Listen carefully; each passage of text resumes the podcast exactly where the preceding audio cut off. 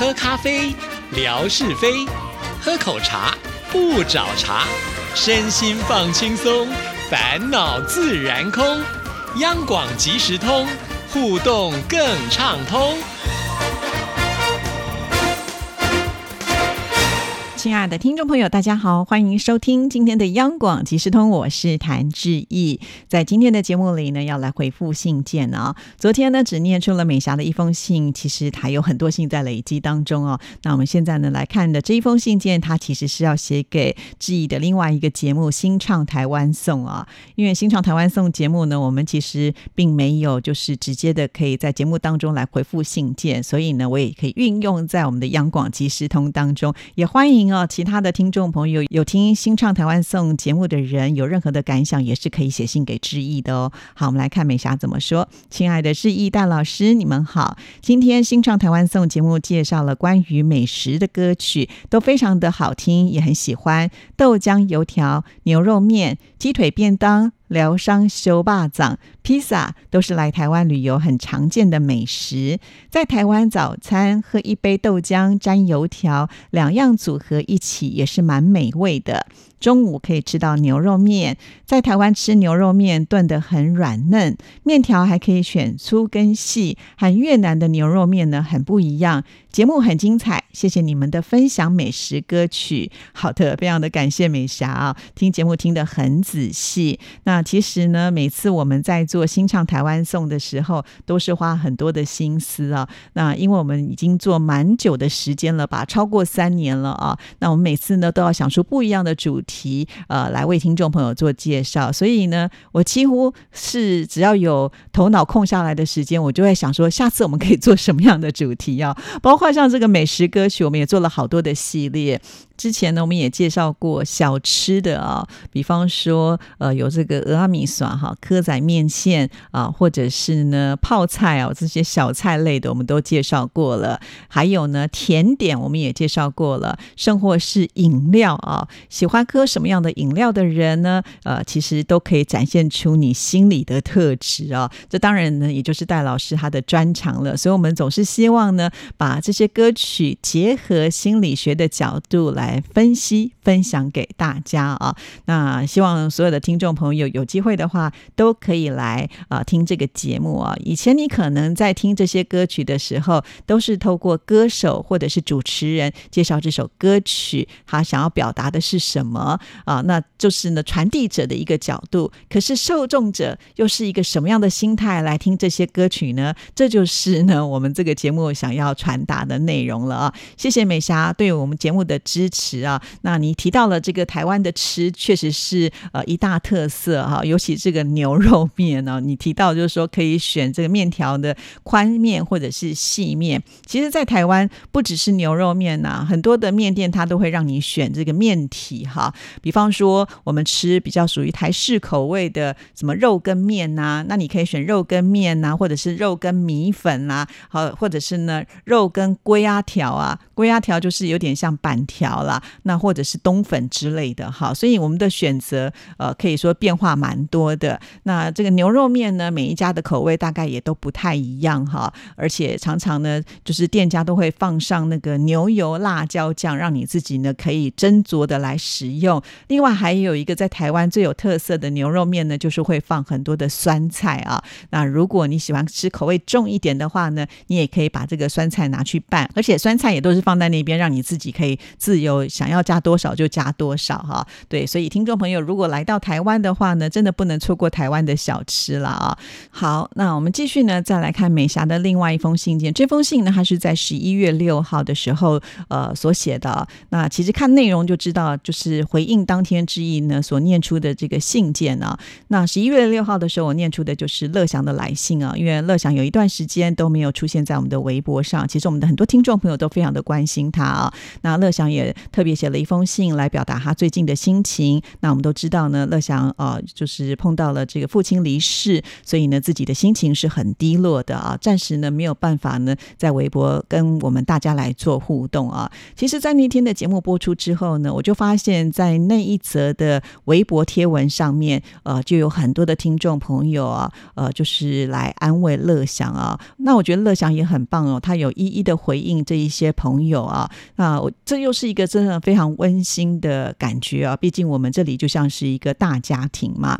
那除此之外呢，呃，我知道还有听众朋友就是有写私讯给乐祥哈，像是小笨熊之超呃，也有写了这些内容去关心乐祥啊。那其实我觉得这都是一个非常温暖的力量，也谢谢这些听众朋友。那当天美霞呢听了节目之后呢，她也写了这封信，我们现在就来听一听。亲爱的志毅，你好，失去亲人的悲伤是很痛苦的。十几年前我父亲过世的时候，心里感受到如刀割，是很伤心难受的。但是还是得要去面对现实的生活啊，所以也希望乐享听友不要太悲伤难过，打起精神，振作起来，好好的照顾身体，是家里的顶梁柱，一定要坚强。好，那其实我一收到这封信的时候，就立刻截图给乐祥看啊。那乐祥呢，真的马上也有回应啊。所以，呃，很感谢我们这些听众朋友都非常的有爱啊。那我相信呢，透过我们大家的关怀，我们送上的这个温暖的爱，其实乐祥一定都能够感受得到啊。我们也很期盼呢，乐祥能够快快的回到我们呃整个大家族的一个行列哦。好，谢谢美霞。那我们再来看呢，下一封信。信件好，那这封信呢是美霞隔天听节目的时候又有感想哦，就写信来了啊。她听的是吓你一跳的这个单元，在每个月的第一个星期二，我们进行的是空中厨房。他说志平哥介绍了牧羊人派这个菜色呢是很特别的，因为食材很多很丰富，菜名是牧羊人派。可是呢，在这个料理当中却没有羊肉啊，只有猪脚肉。那其实呢，这一道菜是我第一次听到的。谢谢分享。好，对我觉得志平很棒哦，就是他每次介绍的这些菜色呢，真的是来自世界各地啊，不只有台菜，有西式的，有中式的，有美式的，通通都有啊。可见我觉得志平呢，他真的是一个高手啊。所以呃，平安是福封给他的说，呃，新闻界里面的厨神一点都没错哈。虽然他。自己自己觉得很害羞，不敢接受哦。但是我觉得他真的是很棒，也很乐于分享。你看每一次呢，他不是嘴里说说而已哦，他都会亲手做好，然后呢拍了照片。也就是说，他真的有做了这些，他是会的，不是随便乱说的啊。这点呢，我也觉得呃，我们的志平真的非常非常的棒哈。好，那我们再来看下一封信件。这封信件呢是问来的妙恩所写来的。他写信的这一天呢是十一月八号，那那一天呢刚好是。是立冬，所以他就跟志毅说啊，二十四节气当中的第十九个节气立冬了，所以呢要送上一份祝福，希望能够送上温暖。而且呢，他不止送给志毅哦，连沙姐啊、冠佑啊，还有呢文哥，通通都有哦，一个都没有漏掉。非常的谢谢妙恩，每一次呢在不同的季节都会送上特定的祝福哦，感恩你。不过呢，在立冬的那一天呢，其实台湾真的还蛮热的，呃，像志毅。呢，现在已经开始恢复运动了嘛？那我们的听众朋友如果有看微博，大概也都知道，每天呢我就会呃分享一些我运动的小心得啊，算是我的运动小日记了。既然是小日记的话呢，当然也希望能够把当天的这个气温啦，还有这个感受呢，就跟大家来分享。在立冬的那个礼拜呢，其实白天呢都还是蛮高温的。我每天早上去爬山的时候都是大太阳啊，那甚至到了中午的时候都可能会到三十。十度左右啊，感觉一点都不像冬天。不过呢，这个礼拜是降温了啦啊。那倒是呢，妙恩因为在问来嘛啊，那应该是不是也没有冬天呢？好，其实这个。居住地啊，这展现出来的气候真的差好大哈。那我们可能在穿短袖的同时，我看这个新闻的报道呢，黑龙江已经下起了厚厚的大雪啊，我已经觉得很冷很冷了，所以很不一样了。好，接下来呢就要换大小姐的信件喽。我们都知道大小姐啊，这个记性非常的好，把过往的故事呢短篇短篇的写下来，分享给所有的听众朋友。我们今天要来看。看的这一段呢，他是提到印象深刻的生日是十岁的那一年，爸爸妈妈包了一个十块钱的红包，一下子觉得自己好有钱，在妹妹面前得瑟。我不像两个妹妹，他们会把钱存起来放在一个神秘的地方，时不时在我面前炫耀一下，存款又增加了。两个人就是小财迷来气我。而我十岁的红包，包括每一次过新年的红包，也都会花掉，买喜欢吃的零食、文具，比如小刨刀，那可不是一般的刨刀哦，是削铅笔专用的，而且是龙虾状，造型栩栩如生。不过不经用，经常刀片会划丝，这样子就没有用了。换着买其他款式的，第一次买的钢笔我还留着，上海产的英雄牌墨水，我喜欢用纯蓝色的。好，听完了大小姐的这段手札啊。呃，就可以感受得出来，他是一个相当重视生活品味的人呢。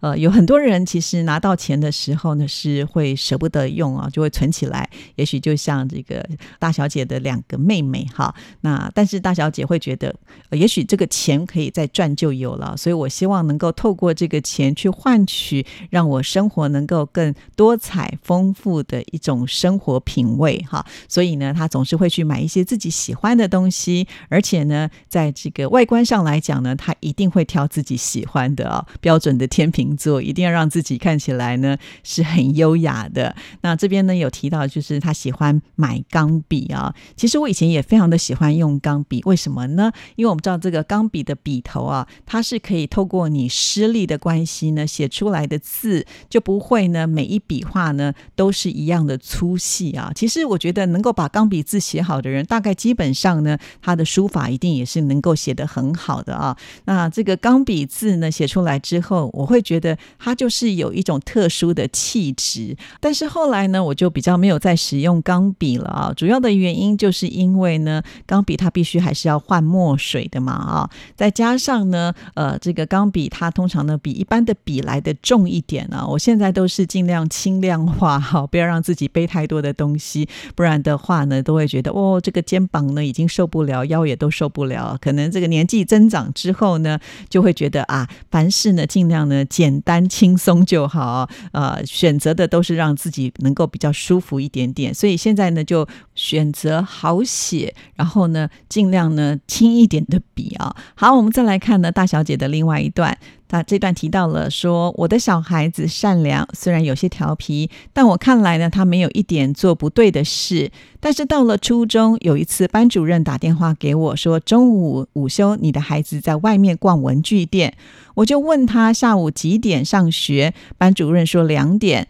那我孩子又没有违纪，从此再也没有接过电话了。又有一次，孩子和同学课间打闹，孩子坐在第一排，他把旁边小孩调到最后一排，旁边还放了一个垃圾桶，还说再调皮的话就要把孩子送到安徽养猪。同学之间存在霸凌，但据说是重金聘用的老师，居然也用霸凌的方式来教学生。